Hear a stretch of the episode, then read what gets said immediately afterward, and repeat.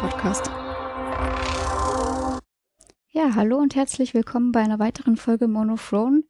Ich begrüße euch ganz herzlich und an meiner Seite ist natürlich auch wieder der Jan.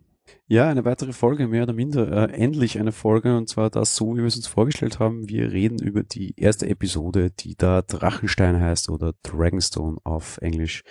Erklär mal kurz, worum es geht oder wie wir das jetzt vorhaben, äh, durchzugehen für die nächsten sieben Folgen quasi. Im Endeffekt ähm, werden die Episoden ja immer Montagnacht, also nein, Sonntagnacht bzw. Montag, je nachdem Englisch-Deutsch veröffentlicht. Wir werden zeitnah dann im Endeffekt auch immer unsere Besprechung der Episode sozusagen aufnehmen. Muss auch gleich dazu sagen, ganz kurz unterbrechen, sorry. Es ist gar nicht so, so, so genau, weil du hast gerade gesagt, nur am Montagnacht werden dann die deutschen Folgen veröffentlicht, ähm, beziehungsweise halt irgendwie die englischen ein Stückchen früher. Ja, bei der ersten Folge haben wir auch gleich gesehen, dass der Andrang auf Game of Thrones ist riesengroß, alle Server brechen zusammen. Das ist teilweise kann es auch sein, dass sich Aufnahmen verzögern. Gar nicht so, weil wir nicht wollen, sondern einfach, weil die anderen nicht wollen oder können. Äh, Sky ist völlig zusammengebrochen, Amazon hat leichte Probleme gehabt, wie ein Wahnsinn, was für ein Interesse die Serie auslöst. Gott sei Dank und schön, aber halt schlecht für die, die es sehen wollen. Auf jeden Fall, also die Serie produziert einen totalen Hype und ja, also wie auch immer, wir bemühen uns auf jeden Fall, das schnellstmöglich äh, zu schauen und natürlich euch dann unsere Besprechung und Sicht der Dinge mitzuteilen. Wir werden dann immer so ein bisschen Handlung der Folge besprechen und was wir uns dann so demnächst erwarten und wie unser Fazit davon aussieht. Gilt natürlich jetzt nicht für die, für die erste Folge, die ist ja jetzt sehr spät dran. Ähm, die wird erscheinen an dem Tag, wo dann wahrscheinlich auch schon die zweite Folge on air sein wird am Abend. Aber da lag es diesmal daran, dass wir so ein bisschen die Night of the Pots mitnehmen wollten als Startpunkt und das jetzt relativ spontan, weil wir uns zu einem Podcast entschieden haben. Das war so ein, äh, könnten wir auch mal endlich probieren, wir quatschen ja auch sonst sehr viel darüber. Dementsprechend, die verzögert sich das nicht zur Regel nehmen. In Regel werden wir dann wesentlich schneller erscheinen. Genau, auf jeden Fall. Also wie gesagt, jetzt verzögert, danach so schnell wie möglich. Ja, jetzt haben wir jedenfalls die erste Folge definitiv schon gehabt und wollen mal gleich in die Handlung überspringen. Worum geht's denn hier? Ja, aus meiner Sicht, ich würde mal sagen, ich, ich beginnen mal so beim, beim, beim Rahmen und wir gehen es dann so Set für Setweise quasi so ein bisschen durch. Die, wir werden die Handlung nicht immer chronologisch erzählen, teilweise einfach nur nach Handlungsorten. Diesmal kommt es uns entgegen und das ist beides. Ähm, das Ganze startet relativ unüblich für Game of Thrones mit einem sogenannten Cold Open. Was ist ein Cold Open so in der Filmgeschichte? Ähm, Im Endeffekt, die Serie startet unmittelbar noch bevor das Intro beginnt. Heißt, du hast schon eine Szene und siehst eine Szene, noch bevor du überhaupt weißt, wo du bist und noch bevor das Intro abspielt. Diesmal ist das Cold Open relativ überraschend und am Anfang ein bisschen verwirrend. Wir sehen Walter Frey bei einem Fest in seiner Festung. Der ist uncharmant wie eh und je und äh, sehr unhöflich und äh, sehr schlecht zu Frauen. Und das, was daran ein bisschen verwunderlich ist, wir haben ihn in der letzten Staffel schon tot auf dem Boden liegen sehen. Das heißt, du hast eigentlich, also ich hatte den Eindruck, es ist eine Rückblende. Ähm, mit einer Rückblende beginnen, warum nicht? Warum gerade die, verstehe ich nicht, aber wir haben auch nie gesehen, wie Walter Frey starb. Von daher, naja gut, okay, ist ja nicht so dramatisch. Aber dass er tot ist, wussten wir an und für sich schon. Ähm, in dem Fall erfahren wir dann aber relativ schnell, es ist keine Rückblende. Wir sehen nämlich dann, dass Aya als quasi Gestaltenwandlerin, das hat sie ja gelernt als Assassinin, dort ist und jetzt einfach mal so flux äh, die ganze äh, ja, Frey-Familie einfach ausrottet und quasi vergiftet. Ne? Von daher im Endeffekt ist es so ein bisschen die Rache für Red Wedding oder es ist quasi so ein bisschen Red Wedding 2. Ähm, das Ganze geht gleich sehr brutal los. Die jüngste des Tages tötet einfach mal so auf einen Schlag 30 bis 40 Phrase. Ich habe versucht ein bisschen mitzuzählen, also so irgendwo zwischen 30 und 40 müssen das tatsächlich sein. Die Serie markiert sehr, sehr, sehr früh, wo wir gerade sind. Wobei, was man positiv anmerken muss, die Frau von Walter Frey, die offensichtlich nichts damit zu tun hatte, weil woher auch, der hält die immer nur das Dummchen, äh, evakuiert sie quasi noch, das heißt, die wird nicht getötet, das heißt, sie weiß schon noch immer so ein bisschen, was Schuld und Unschuld ist, wobei dennoch sehr blutrünstig, irgendwie 40 Leute natürlich abzuschlachten. Und das ist sofort eben die erste Szene, bevor der Vorspann beginnt. Im Vorspann selbst, ähm, den werden wir in den nächsten Folgen sicher stärker eingehen als jetzt, da gibt's keine Überraschungen. Der Vorspann bei Game of Thrones ist insofern immer relativ spannend, weil du dort die ganzen Handlungsorte siehst und auch teilweise neue Handlungsorte siehst und bei den Handlungsorten dann auch gleich immer als praktische Zusammenfassung die Banner der Häuser, damit du weißt, wer dort gerade regiert. Da gibt es nichts Neues. Also die Handlungsorte kennen wir alle schon. Die Häuserbanner kennen wir auch alle schon. Ähm, da hat sich natürlich nichts verändert seit der letzten Staffel. Von daher, ja, ist in Ordnung. Da gibt es keine große Überraschung. Nach dem springen wir in den Norden. Ja, im Norden hat Bran jenseits der Mauer eine Vision und sieht quasi die weißen Wanderer kommen. Ähm, wir haben da direkt wirklich einen großen Angriff, den wir sehen. Und Wun Wun, diesen Riesen, ähm, der ist auf einmal auf ihrer Seite bei der Armee der Toten dabei. Das ist schon nicht ohne. Und ja, der bricht dann auch auf der schwarzen Festung durch. Ganz kurz, bist du dir sehr sicher, dass das Wun Wun ist? Weil wir sehen auf jeden Fall, sie haben mehrere Riesen. Drei Stück, vier Stück, zwei Stück, drei Stück. Irgendwo so zwischen zwei und vier. Und was ich recht spannend finde, ist, äh, dass da so viele sind einerseits schon mal, weil das zeigt eigentlich, dass die extrem mächtig sind, weil wir wissen aus der letzten Staffel, was Wun Wun quasi anrichten konnte. Und die haben auf jeden Fall mal zwei, drei solche Riesen. Aber die große Frage ist, ist das deiner Meinung nach Wun Wun? Ich denke es schon, ganz hundertprozentig sicher bin ich allerdings jetzt auch nicht unbedingt. Also das wird sich noch zeigen dann wahrscheinlich sonst. Was mich wundert und was mich fraglich stimmt, Wun Wun müsste ja eigentlich quasi auf der Königsmunder-Seite der Mauer liegen und die Red Wild Walker sind noch nicht durch. Auf der anderen Seite war ich mir auch sehr, sehr, sehr sicher, dass es Wun Wun ist, weil du ja siehst, dass er nur ein Auge hat und Wun Wun ja so getötet wurde. Ja, genau. Deswegen im Endeffekt war das meiner Meinung nach schon er als Riese, ja, der da auf ihrer Seite kämpft. Und im Endeffekt, ich glaube, wenn die sterben, im Endeffekt holen die weißen Wanderer sich die doch dann auch teilweise so die Seelen dann sozusagen. Naja, aber ein Körper nicht liegt ihm hinter der Mauer und auf der anderen Seite, wie bringst du einen Riesen um, außer mit einem Speer durchs Auge irgendwie vielleicht. Von daher, ich glaube, da wird es viele geben, die quasi nur mehr ein Auge haben, weil sonst sind sie recht unverwüstlich auch an der Haut. Ich weiß es nicht, ich fände es schön, wenn es Wun Wun wäre. Der, der Darsteller, der ihn dargestellt hat, war auch der von Wun Wun, der spielt aber auch alles andere, was groß ist und gemotion captured ist in der Serie. Von daher heißt noch nicht viel. Ich war auch ganz, ganz sicher, dass es Wun Wun ist. Desto mehr ich darüber überlege, weiß ich nicht mehr. Ja, ganz genau wissen tun wir es nicht im Endeffekt jetzt, aber vielleicht kommen wir dann noch näher drauf. ja, ähm, nachdem wir diesen, diese Sache dort bei der Schwarzen Festung haben, springen wir auch schon nach Winterfell, immer noch weit im Norden, aber schon auf Westeros sozusagen auf dem Königreichsland. Ähm, John Schnee ist König des Nordens und er versucht im Endeffekt die ganzen Häuser, die dort im Norden so zusammengehalten haben, verbündet waren, wieder zu einen, um sie gegen den Winter zu rüsten. Im Gegensatz zu dem sonstigen, dass nur die Männer zu den Waffen greifen, ähm, versuchen er und auch die Liana Mormont zu argumentieren, dass auch Frauen zu den Waffen greifen sollen. Zur Erinnerung ganz kurz, ne? also für die Hörer jetzt, Liana Mormont ist so eine kleine Achtjährige, die sich dann hinstellt von einem gestandenen Haufen äh, Wikinger quasi, Bären, und ihnen jetzt quasi erklärt, wie die Welt funktioniert und wir greifen jetzt zu den Waffen. Ich mag Liana unheimlich, weil ich dieses Mädchen so süß finde und das mit den Bären so herzig fand fand die Serie, also die Szene war so ein bisschen strange, weil irgendwann, selbst wenn es die Königin ist, muss ich gestehen, wer würde ich mir nicht mehr von einer Achtjährigen erklären lassen, wie die Welt funktioniert. Und die redet dann nicht mit Bauern, sondern die redet mit mächtigen Heerführern, die das seit langen, langen Jahren machen. Und dann kommt Liana und klärt alle, also John will alle zu den Waffen rufen, Liana sagt, also alle anderen meinen so, naja, schwierig. Und dann kommt die Achtjährige und sagt, nein, wir kämpfen. Und alle, hua, wir kämpfen. Hm, okay, fragwürdig. Schön, dass man sie sieht. Das fand ich irgendwie alles wieder so ein bisschen crazy.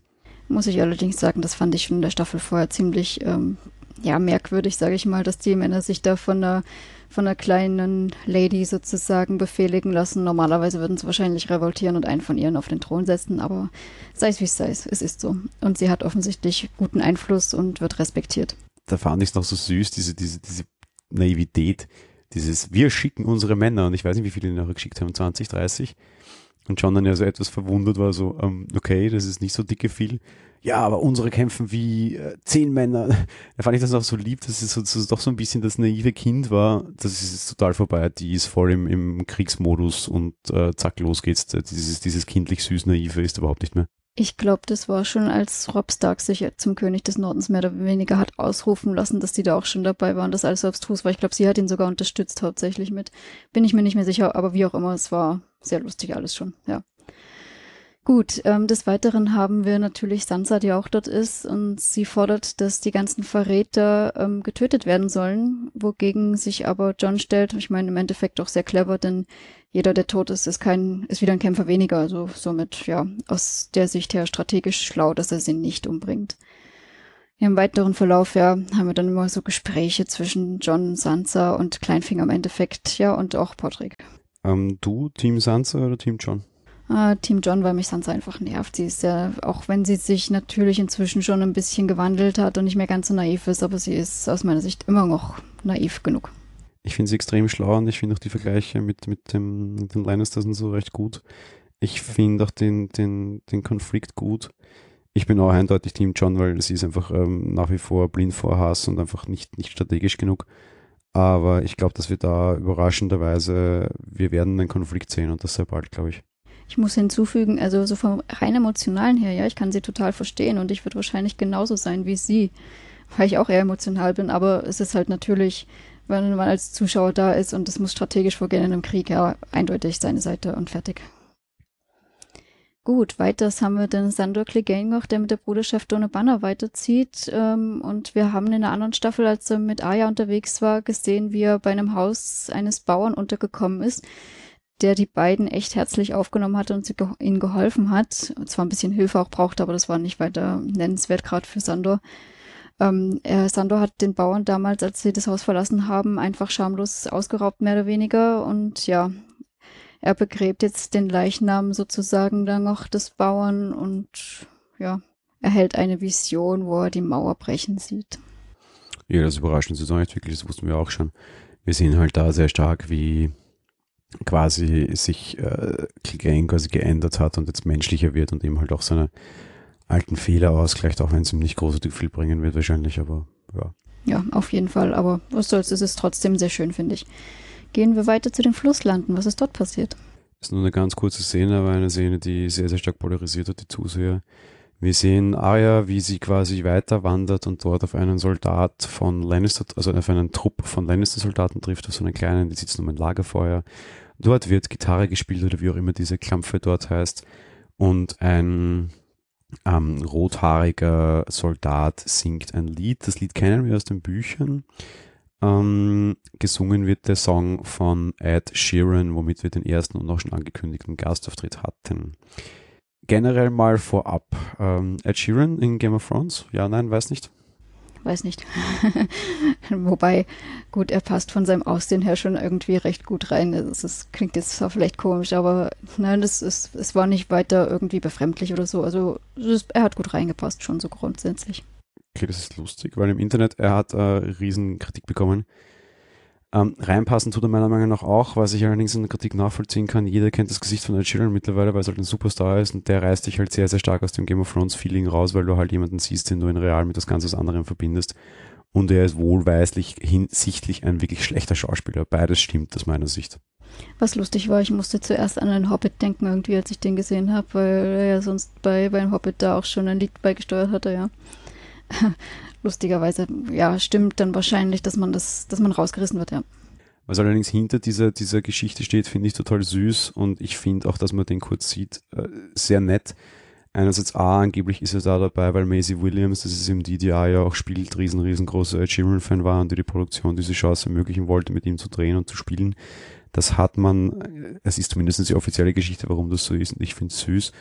Und was anderes, was sich jemand, der keinen Pop hört, auch irgendwie cool fand und ich habe Ed Sheeran vorher noch nie gesehen. Ich kenne seine Lieder, ich kenne Icy Fire aus dem Hobbit, mag ich sehr gerne. Mhm. das ist hier auch zu Hause auf meinem Bestreben hin auch schon oft genug gelaufen.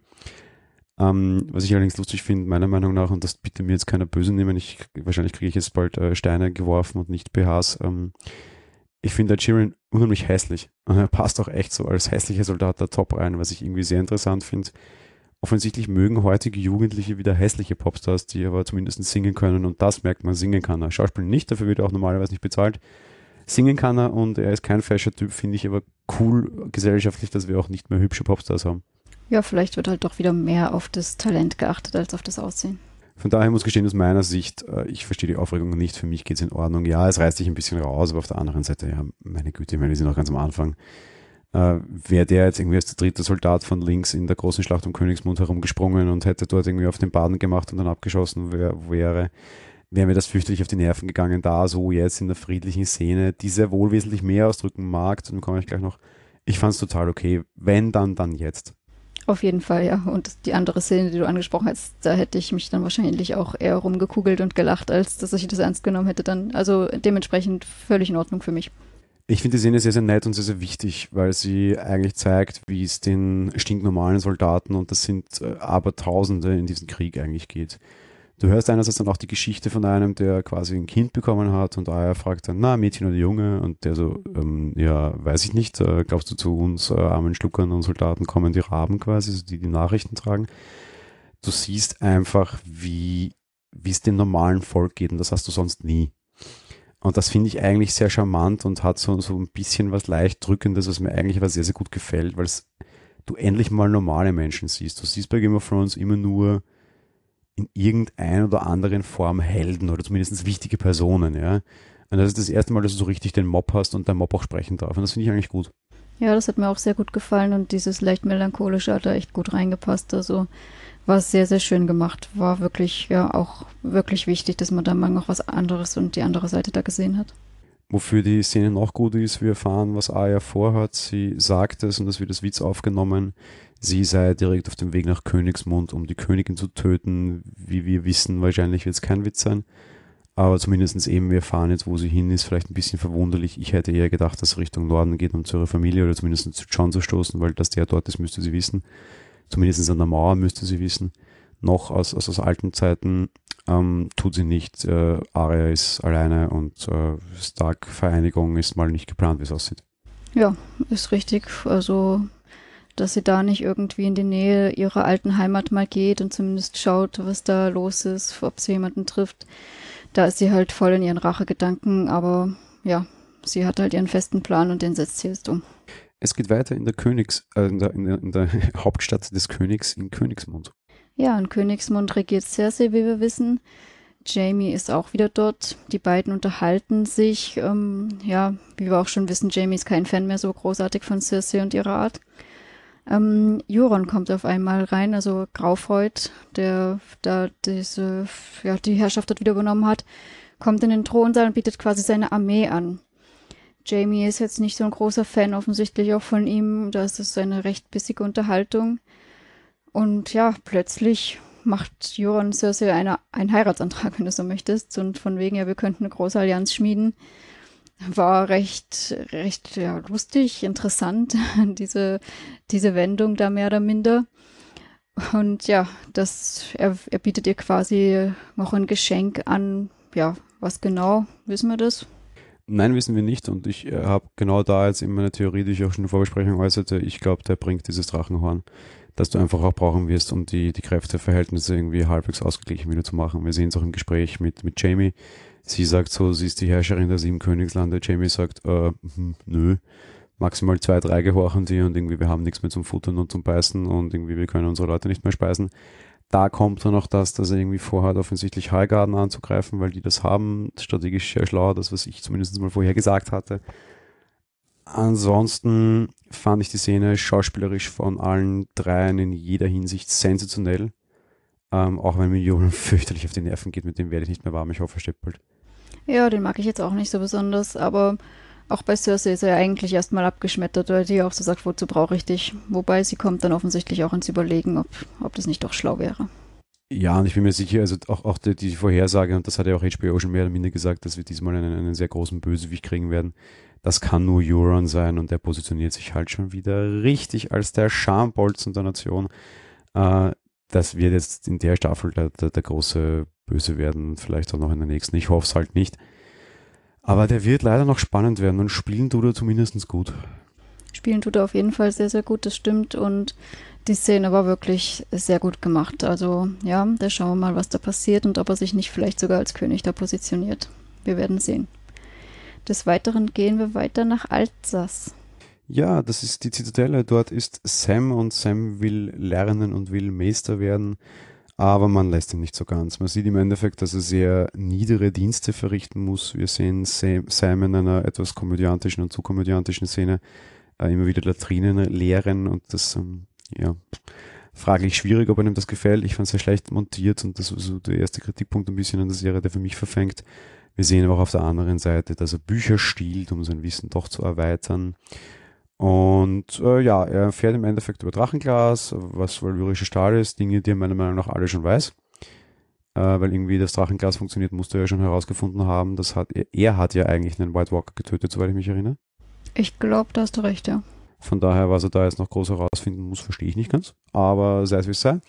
Wir treffen im Gefängnis allerdings auch noch einen bekannten alten Charakter quasi, ähm, Jorah Mormont. Das war ja der, der an dieser Steinkrankheit leidet, quasi also sich langsam in Richtung Stein verformt. Und während äh, Sam durch dieses Gefängnis schleift, sehen wir eben, wie Jorah quasi rausgreift und nach Sam greift. Und äh, ja, Überraschung, äh, der ist äh, auch in der Citadel. Klingt gar nicht so blöd, weil vielleicht können ihm die dort helfen. Das sind ja die Weisen. Ähm, mag ich von der Idee her sehr. Und im Endeffekt verrät Jorah dann auch, dass ähm, Daenerys auf dem Weg nach Westeros ist. Das wusste Sam ja noch nicht. Jorah weiß es natürlich eben, weil er ja damals abgehauen ist, wie sie gerade Richtung Westeros auf den Weg sich gemacht hat quasi. Ja, fand ich auch sehr schön, dass wir ihn wiedersehen. Ich habe ihn immer sehr gemocht. Und ja, richtig, er war ja mal auch der Berater von Daenerys, daher wusste er ja sehr viel, genau. Ja, gucken wir mal, ob der jetzt irgendwie vielleicht auch noch der nächste große Superheld wird. Ähm, der könnte ja vielleicht auch ein interessanter Kämpfer werden, wenn der irgendwie Richtung Steinmensch wandert oder so. Vielleicht wird das dann so der kämpfende Golem oder so. Ich glaube, der kriegt noch eine Rolle. Ich hätte nicht damit gedacht. Es ist halt die Frage, ob man diese Steinkrankheit wirklich überlebt. Ich glaube das eigentlich nicht unbedingt. Aber falls wäre es wirklich interessant. Und eben, ob das dann nun Held wird oder vielleicht sogar jemand, der eher Daenerys in den Rücken fällt. Ich bin gespannt. Ja, schwierig, ne? Also eigentlich ist er in Daenerys auch sehr verliebt, unter Anführungsstrichen. Ähm, wird fraglich, vielleicht kriegen wir da noch irgendwie eine dramatische Liebesgeschichte. Ich hoffe es nicht. Daenerys war bisher wie sehr emotionsfrei und sehr hart regierend äh, und sehr fokussiert, was ich sehr schick fand und nicht schon wieder dieses, ha, eine Frau kann den Krieg nicht zu Liebe äh, zu Ende führen, weil sie sich verliebt und weil ihre Hormone zuschlagen. Ha, ha, ha, ha, ha. Ähm, nee, wir haben also auch gerade eben in der Folge wirklich drei super starke Frauen. Ich hoffe auch, dass es so bleibt, muss ich sagen. Ich wollte gerade sagen, diese starken Frauen haben wir ja generell in Game of Thrones, ob das jetzt eben wie jetzt gerade aktuell Daenerys ist oder ansonsten ist Cersei genauso die Stark war, äh, Stark war genauso eine. Also im Endeffekt, die Frauen sind dort alle sehr, ja, sehr hart, sage ich mal. Kleine Anmerkung noch, bevor wir den Handlungsort das letzte Mal wechseln. Wir haben einen bekannten Schauspieler in der Serie, der alleroberste Meister, heißen die wird von Jim Broadband gespielt. Den kennen wir zum Beispiel aus Harry Potter. Dort heißt er Horace Slughorn oder Horace Slughorn, ist ein Magier dort halt, ja, klar. Ähm, das ist kein einmaliger Gastauftritt, der wird in äh, allen Folgen bis auf einer zu sehen sein wahrscheinlich. Äh, ja, setzt halt die Tradition von, von äh, sehr bekannten Charakteren und Gastauftritten in Game of Thrones fort. Schauspielerisch, na klar, der ist Schauspieler weit besser als Ed Sheeran trotzdem nicht so stark wie die der letzten Staffel, nicht zum Beispiel nicht so stark wie Max und Südo. Ich finde, der fiel nicht richtig wirklich großartig auf, oder? Nein, überhaupt nicht. Ich wusste das gar nicht, dass da jemand drin war, der irgendwie in Harry Potter schon gespielt hat.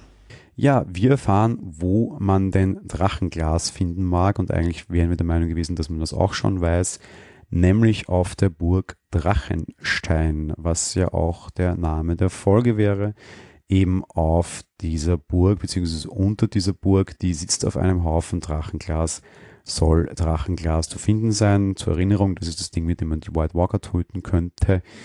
Also wäre natürlich jetzt irgendwie die Aufgabe von Sam zu John zu laufen und John wiederum läuft nach Drachenstein, um sich dort möglichst viel Drachenglas zu, zu organisieren. Aber das ist das Problem, Drachenstein ist nicht mehr unbesetzt, weil... Ja, weil Daenerys ankommt. Sie ist in der letzten Staffel hat sie ja ihre Schiffe endlich gehabt und die ganze Armee darauf verfrachtet und hat sich auf den Weg nach Westeros gemacht. Und wir sehen sie in der ersten Episode von Staffel 7 auch endlich auf Westeros ankommen und sie landet eben an, äh, am Festland, dort wo Drachenstein ist.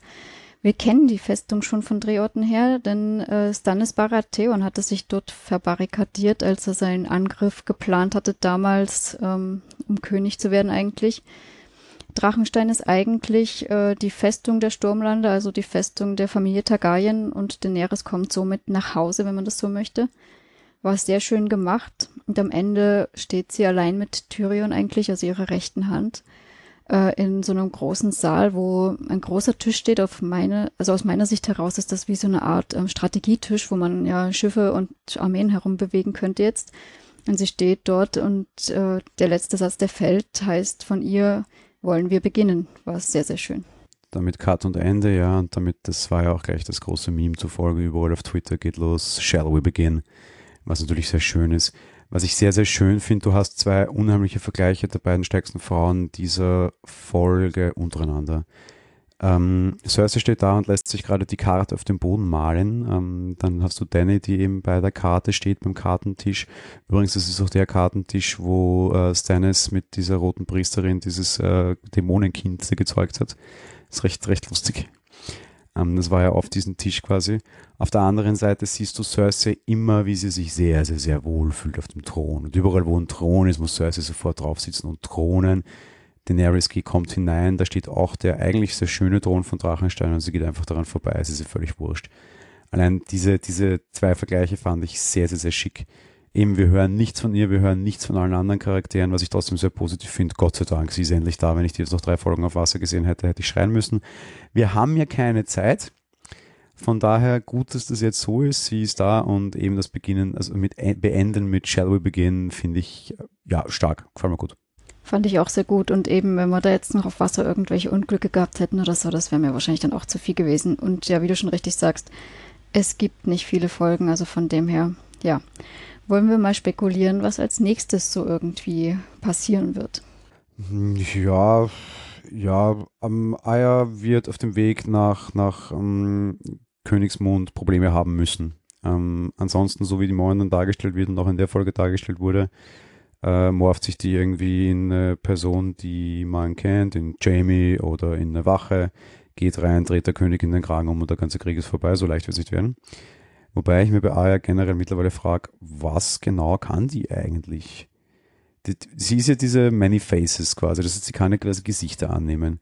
Übernimmt die dann auch automatisch quasi die Körperlichkeit von denen? Täuscht die nur andere oder ist die tatsächlich ein anderer Körper und ist das so eine Gestaltenwandlerin? Ich verstehe es nicht ganz. Ist das ein Täuschungszauber? Ist das, ist die, wenn die, weiß ich was, sich in den Bluthund hineinmorphen würde, wäre sie dann auch so stark wie der Bluthund oder nicht? Ich finde, ganz durchsichtig ist das Ganze nicht. Also ich finde das ziemlich durchsichtig eigentlich, denn du siehst ja auch immer, dass sie die Person ist. Das haltest du bei Walter Frei zum Beispiel ähm, sehr gut gehabt, da jetzt zum Anfang der Staffel gleich. Also sie ist diese Person, sie morpht sich nicht in andere Personen herein. Naja, nee, nee, dass es sie nicht übernimmt, ist mir klar.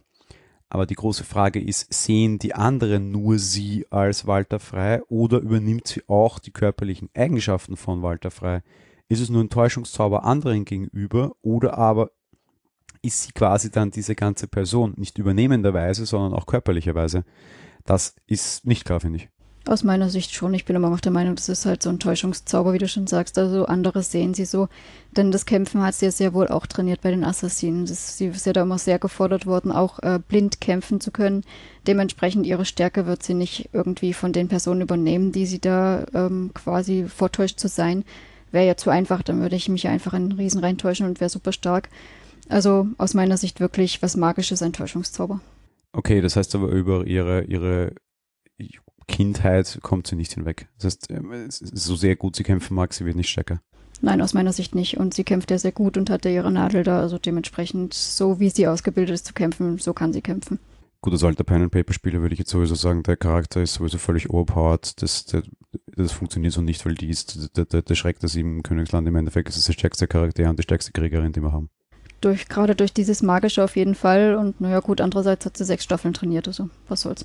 Ja, um Gottes Willen, und wir waren dabei, live, bevor es vorbei ist. Ja, ansonsten pff, Lannisters gegen Highgarden, dort werden die Tyrells ausgerottet von Jamie, trotz allem werden sich Jamie und Cersei immer weiter in die Haare kriegen. Euron bringt, glaube ich, Tyrion. Ich glaube nicht, dass sie das Drachenhorn aus den Büchern, das dort wesentlich früher war, noch rauszahlen werden. Ähm, ja, das, das, das, das war es mal so großartig. Ich glaube, es läuft alles recht, recht, recht, ein, quasi recht, recht klar und recht, recht durchsichtig noch weiter vorerst. Ja, ähm, im Endeffekt werde ich mal eher sagen, was ich denn dazu sehe quasi. Also meiner Meinung nach haben wir, ich, ich fange mal mit Aya an, weil du zuletzt so ziemlich damit aufgehört hast. Ähm, ich bin nicht unbedingt der Meinung, dass sie Probleme bekommen wird, denn sie ist ja recht gut ausgebildet. Ich denke, sie wird durchaus weitere Namen abhaken. Ob jetzt gleich die Königin, das denke ich nicht. Das wäre, gut, das wäre ein Twist, der Game of Thrones sehr wohl zuzutrauen ist natürlich. Aber ich denke, auf dem Weg nach Königsmund wird sie erstmal andere durchaus vielleicht noch treffen, die sie aus dem Spiel nimmt und vielleicht sogar bedeutende Leute, die sie dann umbringen wird. Ähm, des Weiteren aus der Familie des Stark, John und Sansa, denke ich mal, haben sich dann auch mal jetzt zusammengerauft endlich und werden mal an einem Strang ziehen. Dadurch, ähm, dass sich, na wie war das? Ich glaube, der Sam hat sich durchaus auf den Weg zu John gemacht, um ihm von dem Drachenglas zu erzählen, wenn mich nicht alles täuscht. Und deswegen denke ich, dass die beiden Stark-Geschwister da vielleicht sogar auch demnächst mal, also demnächst ist ja natürlich Quatsch, aber Richtung Daenerys vielleicht auch gehen und sie treffen werden. Ähm, ja, die Macht der Lannisters schwindet zusehends. Gut, das ist jetzt kein Geheimnis, das ist einfach schon Tatsache. Äh, Daenerys wiederum wird sich jetzt, ähm, die ja an, ihrem, an ihrer Strategie-Map auch stand schon, die wird sich da im Endeffekt jetzt tatsächlich strategisch Richtung Königsmund langsam vorbewegen und eine Schlacht nach dem anderen mach, schlagen. Bran, denke ich mal, ja, wird jetzt im Endeffekt dann seine Fähigkeit besser nutzen. Vielleicht sehen wir auch demnächst dann in der nächsten Folge schon, wie er jemanden wieder steuert. Ja, oder vielleicht sehen wir noch irgendwie Richtung, Richtung der War, also quasi Richtung John dann wandern. Vielleicht kriegen wir so mindestens drei von vier Stars endlich mal auf einen Fleck. Fände ich auch sehr schön, dieses Wiedersehen, wenn das mal kommen wird. Auf jeden Fall, ja. Sehe ich auch so. Tja, wie ist denn deine Meinung generell zu dieser Folge? Noch kurz zu den, zu den Rahmenhandlungen. Ein Regisseur, ich glaube, ich habe das in, in, in, der allerersten, in der Nullnummer quasi falsch erzählt. Also war es Benioff ist quasi der Drehbuchautor und der die Serie quasi kreativ überwacht und der Producer. Regisseure haben wir je Folge andere. In der Folge war es James Podesra. Der hat auch zum Beispiel in der letzten Staffel schon die erste Folge gemacht. Ähm, ja, erste Folge. Ähm, 14 Monate Pause sind vorbei. Endlich ist äh, das Game der Karten, weil es waren sehr viele Kartengesocks in dieser Folge wieder da. Ähm, es war eine überraschend ruhige, überraschend einfache Folge. Es war eine Einführungsfolge und das spürt man sehr stark, finde ich. Man holt die Zuseher wieder zurück. Für uns jetzt, die tatsächlich 14 Monate gewartet haben, ist es eine gute Folge, glaube ich. Für alle die, die das irgendwann mal dann am Binge-Watchen durchgucken, ist es eine völlig unnötige Folge. Ähm, dass sie trotzdem dann aber so, so, so stark einsteigen mit diesen quasi vielen Toten und nachher gar keinen mehr, zeigt halt schon noch ganz gut, wo es hingeht. Ähm, insofern, ich finde es recht gut, ich finde es recht gut inszeniert, eben sehr, sehr viele ruhige Szenen, keine Gewalt, kein Sex, keine Toten, mal abgesehen von dem Cold Open. Wir sehen aber auch, dass es da ganz, ganz, ganz viel Konfliktpotenzial gibt. Ähm, auch eine Sache, die auf Twitter noch rumging, so als letzte kleine Anekdote. Wir haben, Jamie sagt auf, zu, zu Cersei auf Englisch, We are the last of us. Das wäre, wurde gedeutet als Anspielung auf ähm, das Videospiel The Last of Us, das auch sehr, sehr gut ist. Ähm, mittlerweile hat Benioff angeblich bekannt gegeben, dass das tatsächlich sogar Absicht war. Ähm, sehr nett, äh, die, die, der Macher, also Naughty Dog, äh, die Firma hinter dem hat dann auch geantwortet mit dem Game of Thrones Zitat süße, nette Geschichte. Ich habe euch den Link in die, zu dem Tweet in den Show Notes kopiert. Kann man sich angucken. Äh, nett, was dann Leute immer da drin finden. Ja, meine Güte, keine großartige Folge, keine, wo ich jetzt sagen würde, um Gottes Willen, die muss man auf der Liste haben, aber ein würdiger Einstieg.